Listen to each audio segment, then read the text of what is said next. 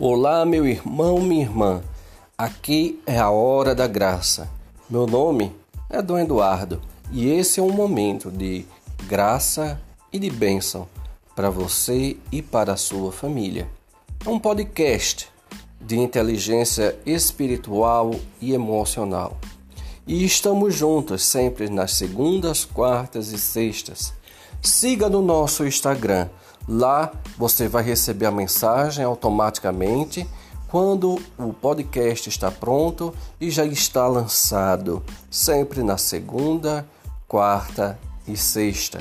E acima de tudo, divulgue este trabalho, não guarde esta bênção. Outras pessoas precisam também de sua mão para que Deus possa chegar até elas. Deus te abençoe.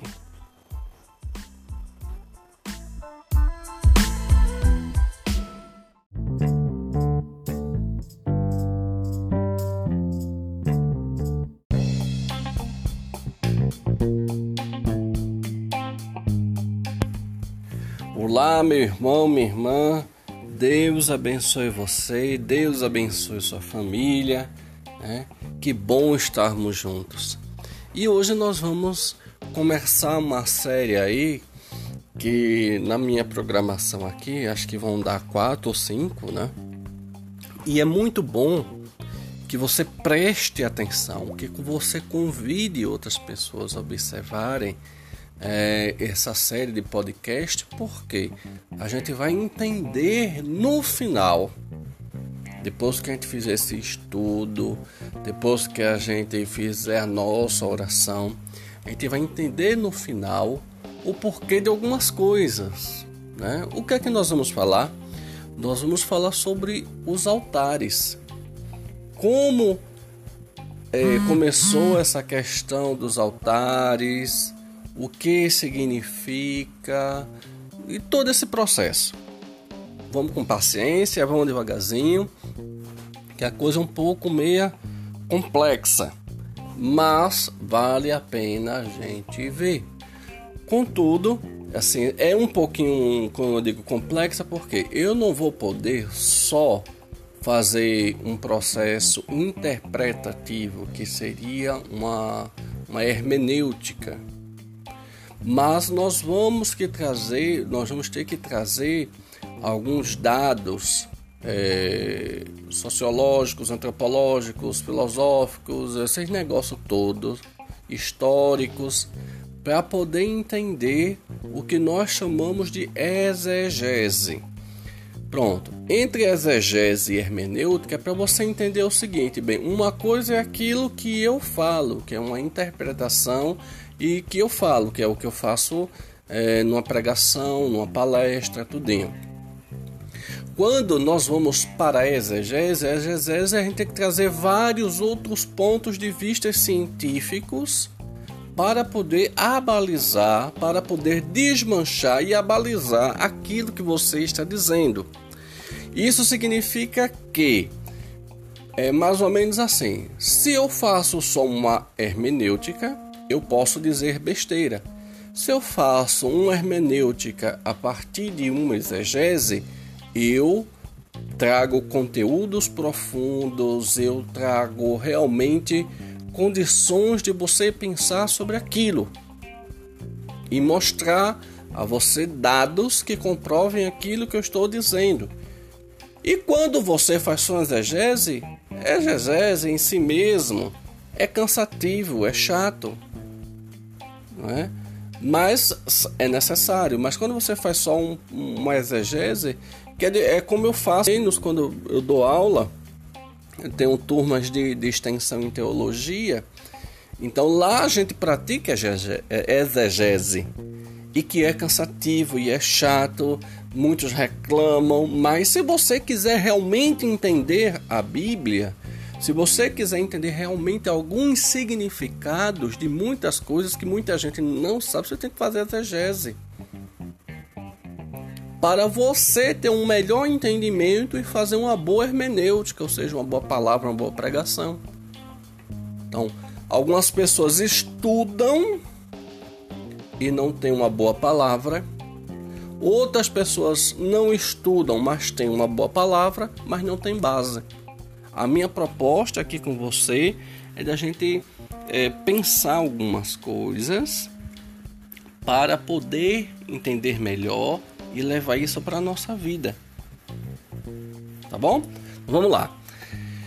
Como eu disse, a gente vai falar sobre a questão dos altares. Altar, o que é que significa altar? Olha, em hebraico, que é a língua do povo judeu, que é a língua do povo de Deus, né? Significa lugar de matança. Em grego, significa lugar de sacrifício. Em latim, altare significa lugar elevado. Ou seja, todos esses três pontos, não é? Eles constituem aquilo que nós entendemos hoje como altar.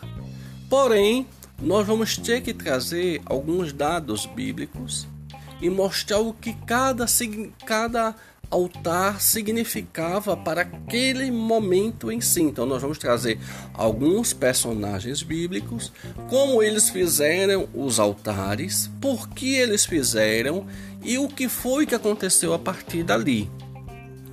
Mas, antes da gente trazer isso, eu gostaria só de vamos entender o que significa a palavra altar em hebraico.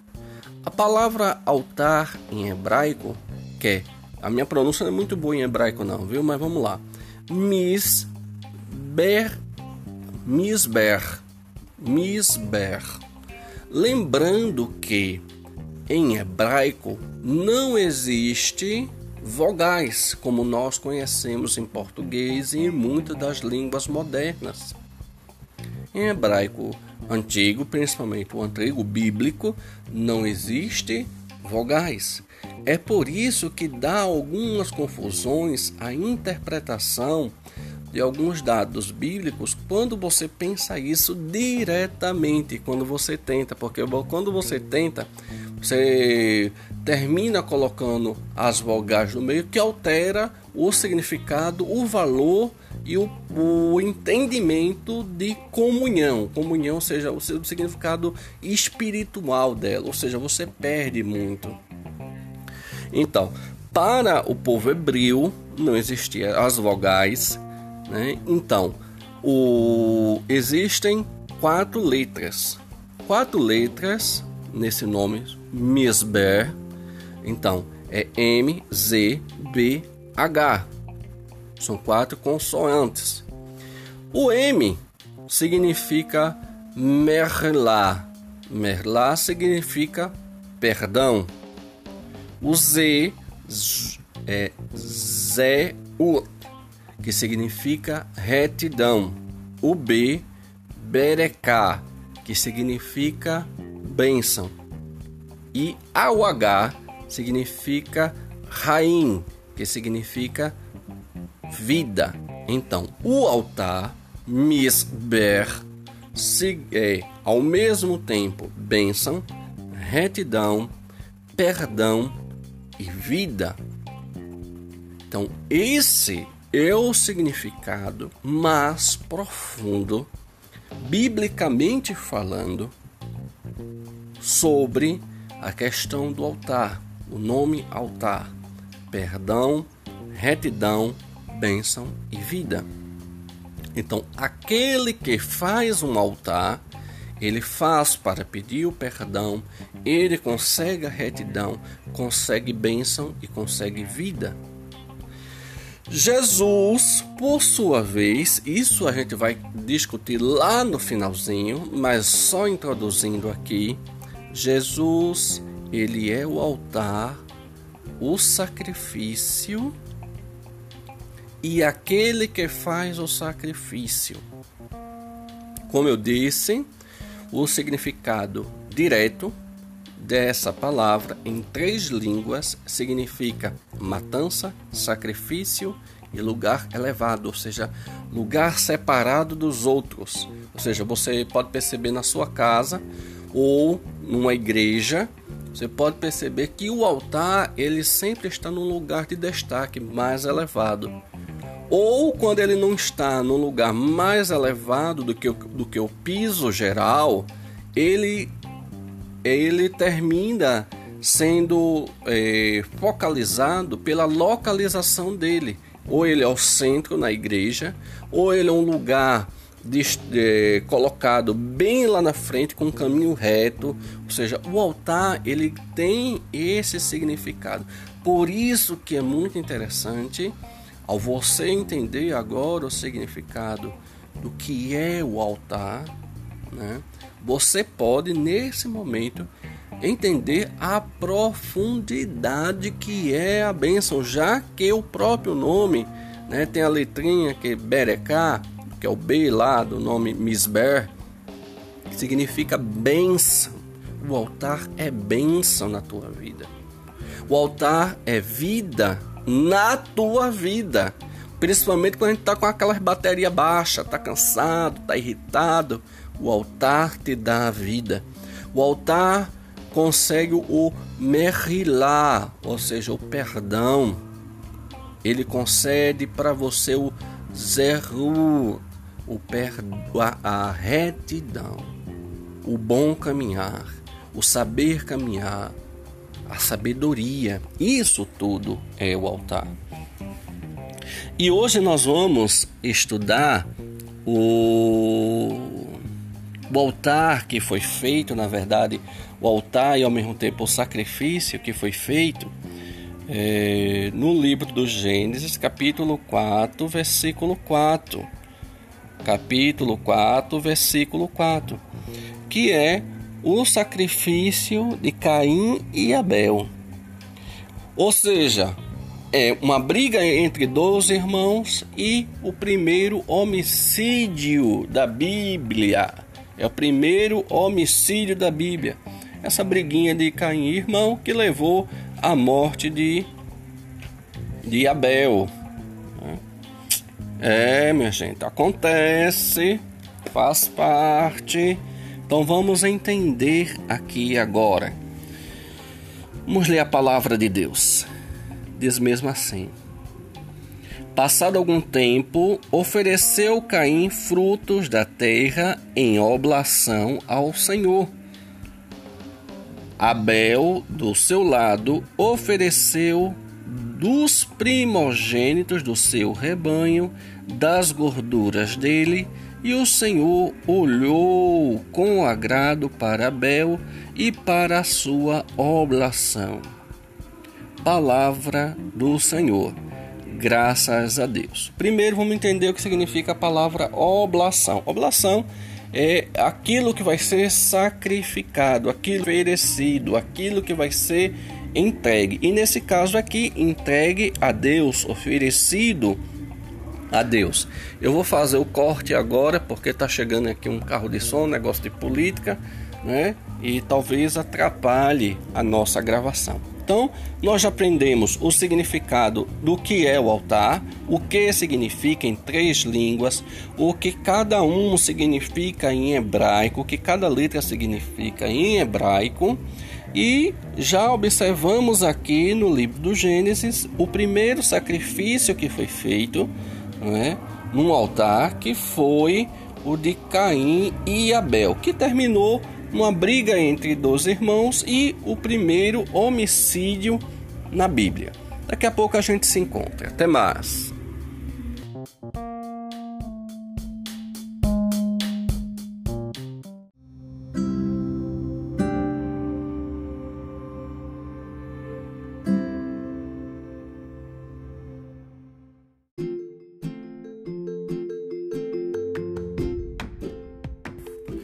Vamos lá, continuando nossa conversa aí sobre a questão do, do altar do sacrifício, né? Os dois tipos de sacrifícios que foram feitos por, por dois irmãos. Um ofertou a questão das, das frutas, dos cereais, como prim, as primícias, né? E o outro ofereceu é, animais. Bem, de imediato você pode achar estranho. Oxe, por que Deus não aceitou as frutas em vez do animal. a gente lembra logo a questão do do uh, que é maltratar, que é cortar o animal, que é o sacrifício. Mas você lembra, o altar significa sacrifício e sacrifício com sangue, não é? Então, das três possíveis linhas de estudo, ou seja, nós estamos falando agora de, de exegese, não é uma hermenêutica, a exegese é um estudo. Primeiro, nós vamos ver que todo era a questão do sacrifício com sangue, tinha que acontecer isso com sangue, porque era um costume da época em todas as outras religiões da época do povo judeu. Então tudo tem sacrifício. Então aquele sacrifício diferente com certeza não iria ser aceito por Deus, já que todos os outros povos faziam com com, com animais, com sacrifício de animal. Então nós vemos aí que a questão do sacrifício de animais, que foi adotado pelos judeus, é um costume pagão. Uma outra, uma outra linha de abordagem é a questão do ficar ou ir. Quando a gente olha por detrás desse texto, historicamente, está o que está aí no, no, no, no enfoque da coisa. Primeiro, esse texto ele foi composto posteriormente, não necessariamente é, alguém vendo Caim Abel e ali escrevendo, ele foi escrito posteriormente. Isso significa que ele tinha que trazer uma mensagem para aquele determinado grupo de pessoas. Qual era a mensagem que esse texto trazia? Lembre-se, o povo judeu, é, o povo israelita estava em plena caminhada, o povo hebreu em plena caminhada. Então, quando você fosse oferecer é, é, frutas e cereais, significa que você tinha que parar para poder plantar para depois colher. E parar não se podia, foram 40 anos no deserto, a nossa vida é uma caminhada, tem todo esse significado por detrás de ensinamento para a época, para aquele povo lá, lá, não é para mim, não é para você não, é para aquele povo lá atrás. Então, qual foi o interesse que a pessoa que escreveu esse texto tinha naquela época? Então, estamos olhando agora a historicidade e a necessidade do local, do, do, do, do, acontecimento e por que se estava dizendo aquilo. Provavelmente era porque era para dizer ao povo que não se podia parar, ou seja, você podia oferecer aquilo que dava para ir junto com você, ou seja, eram os animais que dava para criar um animal enquanto você continuava a caminhar no deserto, enquanto você caminhava pela vida, você podia fazer o seu sacrifício. A segunda, a terceira justificativa é, foi a questão da criação dos outros povos. Como é que eu vou justificar na Bíblia a necessidade de que se tem que é, é, foi Adão e Eva primeiro homem, a primeira mulher, os primeiros filhos. E como nasceu os outros povos que não conheceram a Deus? Então aí foi justamente os outros povos que não conheceram a Deus foram justamente os povos descendentes de Caim, aqueles que rejeitaram a Deus, porque quem é que representa o povo judeu aí nesse processo é Abel porque ofereceu um sacrifício aceito por Deus, ou seja, ele reconhecia Deus e Deus reconhecia ele. No caso de Caim, não, foi rejeitado por Deus, Deus colocou uma marca nele e ele saiu errante pelo mundo e saiu fundando famílias e assim foi que cresceu todos os povos, para você ver. E essa era a necessidade do ensinamento daquele tempo para justificar como é que tem povos que não conhecem a Deus e povo, o povo escolhido, que é aquele que faz o sacrifício perfeito. Entenda que é feito com sangue, que é feito com animal. Entendeu toda a lógica? Porém, o que interessa para mim e você agora é juntando isso tudo, o que isso vem para mim?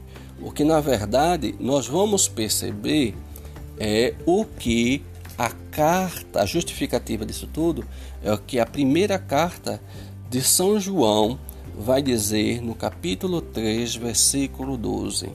Diz mesmo assim: Não faças como Caim, que era do maligno e matou o seu irmão. E porque o matou, porque as suas obras eram mais e as do seu irmão justas. Então, o que é justo e o que é mal aqui na história? Justo, na verdade, era tudo aquilo que foi feito e encontrou em Deus o reconhecimento, encontrou em Deus a sabedoria. E o que era maligno foi aquilo que não foi aceito por Deus. Mas aqui o apóstolo São João está salientando a questão do coração, do coração justo e do coração maligno, ou seja, o verdadeiro sacrifício ele parte da minha intenção.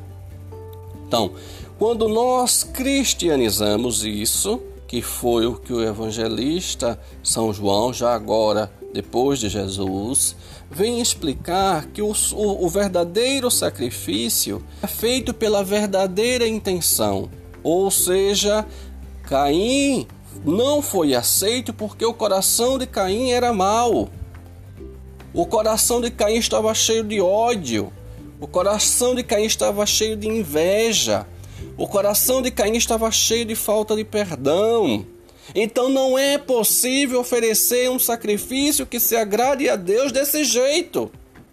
Então você pode ser a melhor ah, olha, você pode ofertar, no caso da, da, igreja, você pode ofertar as flores, você pode ofertar questão de um, de um dinheiro bom para ajudar e não sei o que, não sei o que, mas a sua intenção, se o seu coração é outra coisa, a sua experiência de Deus é outra, não adiantou de nada. Lembre-se, o verdadeiro sacrifício ele está na intenção do qual você faz. Então, na verdade, a pergunta que nós devemos fazer é como eu estou. O que eu estou fazendo realmente é um sacrifício válido? É igual aquela parábola lá da viúva que foi oferecer a única, a única moedinha que tinha. Enquanto chegou lá, estava lá o fariseu agradecendo por isso, que aquilo outro, e ainda tirando onda com a cara da viúva. Jesus disse: foi, é isso aí o que eu quero, é esse pouquinho, mas com um coração sincero, do que este muito e um coração orgulhoso, um, um coração arrogante. Então, o que Deus procura, na verdade, é um coração de intenção. E um coração de intenção é o que nós chamamos de coração adorador é aquele coração que está envolto na graça da adoração, ou seja, ele reconhece a Deus como seu Senhor, ele reconhece Deus como aquele que pode tudo na sua vida, mas ao mesmo tempo, o ato de reconhecer significa ser espelho daquilo que ele faz, daquilo que ele diz. Então não adianta nada eu estar com muita boa intenção, distribuindo dinheiro, distribuindo donativo, distribuindo sopa, fazendo caridade à torta e à direita, mas se a intenção do meu coração não me leva a um testemunho desse Deus. Então, o coração adorador é aquele que na verdade ele está separado. Ele entende que ele não pode ter aquela mentalidade que é simplesmente do dar. O dar, ele deve ser voltado para um banho de consciência. Por que é que eu estou dando como está o meu coração. Não adianta você dar dinheiro, não adianta você dar comida, não adianta você dar uma oferta na igreja, não adianta você pagar o diesel, não adianta nada dessas coisas se o seu coração é ruim. Se o seu coração está machucado. Se o seu altar, que é o coração, que é aquilo que você pode oferecer de melhor a Deus, ele não representa Deus. Ou seja, aquela oferta de Caim não representou a Deus que o coração de Caim estava triste, estava amargurado, estava cheio de ódio. Então, esperar, né, separar significa consagrar, tornar santo. Então, o coração adorador, ele sabe que ele deseja de toda vontade realmente está entregue a Deus. É separar aquele momento de oração, é separar aquele momento para reconhecer as nossas faltas, é separar o dia da semana para ir à igreja, para fazer um culto de adoração a Deus, de reconhecimento da presença de Deus, é realmente fazer a oferta daquilo que você é, ou seja, o melhor. É o zelo pelas coisas santas, é o zelo pelas coisas de Deus. Amém? Então, não perca aí a nossa continuação. Isso ainda vai, vamos aprofundar mais e mais, aprofundar mais e mais. É uma bênção, é a graça de Deus, viu? Então vamos lá preparar agora nosso momento de oração. Vá fechando seus olhos, respirando profundamente e soltando o ar. Mais uma vez. Mais uma vez, repita comigo. Senhor, dai-me um coração adorador. Um coração que sabe separar aquilo que realmente é o melhor. Um coração que sabe ofertar, que sabe entregar aquilo que tem de melhor. E o que eu tenho de melhor, Senhor, é a minha vida. Por isso, eu quero entregar, eu quero me aproximar, eu desejo o teu altar, mas o meu coração seja primeiro o teu altar. Só assim eu poderei saber que quando eu fizer as minhas orações, que quando eu fizer as minhas ofertas, que quando eu fizer as minhas entregas, tu irás olhar para mim como olhasse para a fé, para a fé e para a oferta de Abel. Senhor, não deixe que a minha oferta seja igual a de Abel que não foi aceita por causa do coração racoroso, por causa do coração machucado, por causa do coração cheio de ódio, de inveja, de escuridão.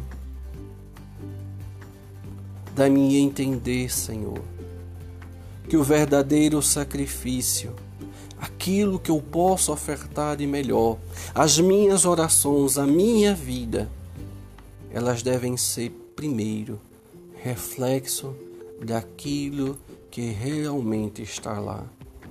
E não adianta eu fingir, e não adianta eu mentir, porque tu sabes de tudo e tu sondas os nossos corações. Amém, amém, amém.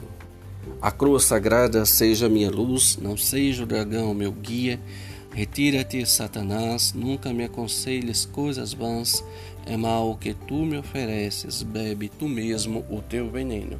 Em nome do Pai, do Filho e do Espírito Santo. Amém. Convide, chama outras pessoas. Não perca essa série. Ela vai fazer com que você entenda melhor como é a verdadeira oração, como é o verdadeiro encontro com Deus no altar de Deus. Vai ser maravilhoso. Será uma benção. Lembra aí a todo mundo, viu? Vale a pena irmos até o final nesse podcast. Deus abençoe.